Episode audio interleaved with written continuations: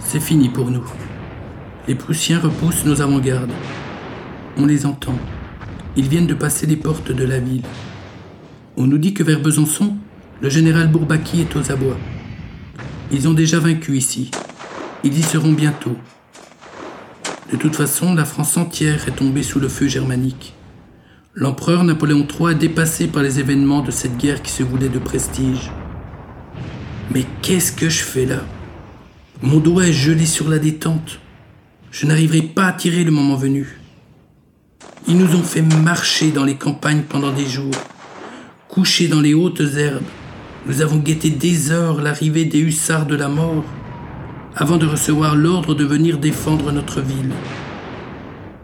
Bon sang, j'ai peur, Léonie. Ma petite Lucie, je ne peux plus vous écrire, mais je pense à vous.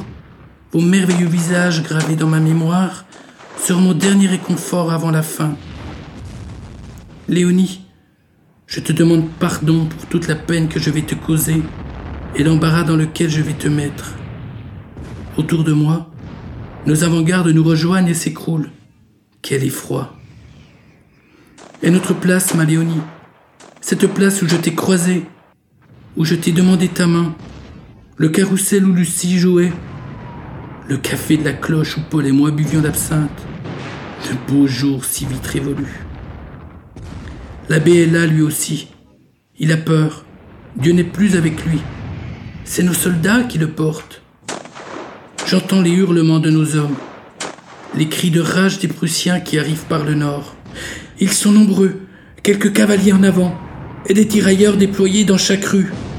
Les balles fusent de tous côtés. Goutte Noire et le fils Petetin sont avec moi.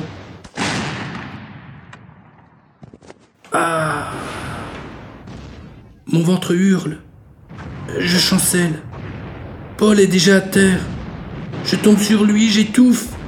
Mes mains encerclent ma gorge comme pour retenir mon souffle.